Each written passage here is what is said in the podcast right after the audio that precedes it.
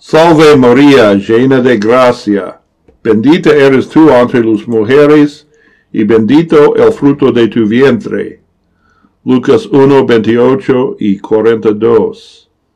En la iglesia romana, el 15 de agosto es la fiesta de la ascensión de la Virgen María.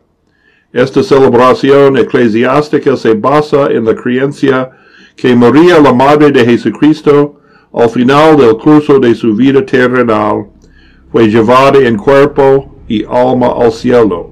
La primera referencia oficial a esta asunción se encuentra en el siglo IV. En esta época aparecieron algunos relatos apócrifos sobre la asunción de María. Sin embargo, durante siglos esta creencia no fue requerida por la Iglesia romana fue declarado como dogma de fe, verdad de la que no puede dudarse, por el Papa Pío XII el 1 de noviembre de 1950. En verdad, las Sagradas Escrituras no nos dicen nada definitivo sobre el final de la vida terrenal de María. Leemos en el Evangelio según San Juan, capítulo 19, como Cristo en la cruz entregó el cuidado de su madre al apóstol Juan. Y desde aquella hora el discípulo la recibió en su casa. Juan 19, 27, que implica para el resto de su vida. La última mención de la Virgen María se encuentra en el libro de Hechos, capítulo 1, una cuenta que implica ella estaba presente en el día de Pentecostés. Claramente es un abuso de autoridad para la iglesia romana declarar algo como dogma cuando las escrituras guardan silencio al respecto. Sin embargo, las escrituras hablan de la asunción del patriarca Enoch en Génesis 5:24 y el profeta Elías en el segundo libro de Reyes capítulo 2.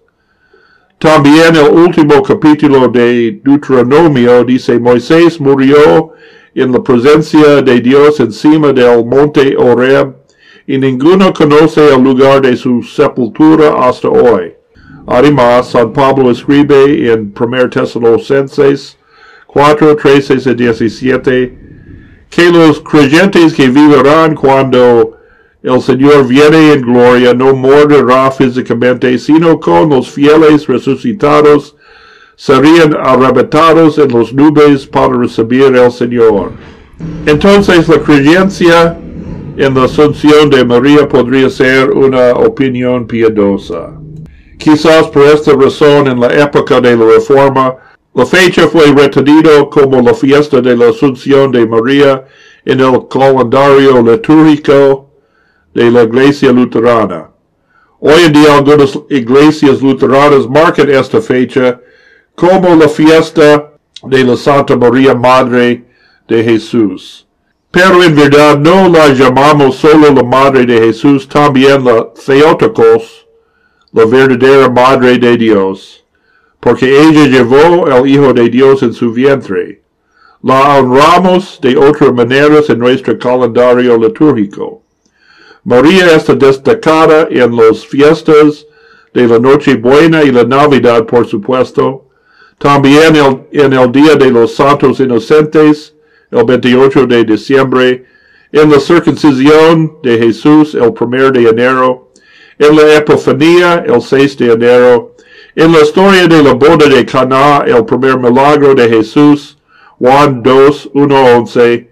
El segundo domingo después de la Epifanía en la presentación del Señor, los 2 de febrero, en la anunciación, 25 de marzo, en la visitación, los 2 de julio, y en el Viernes Santo.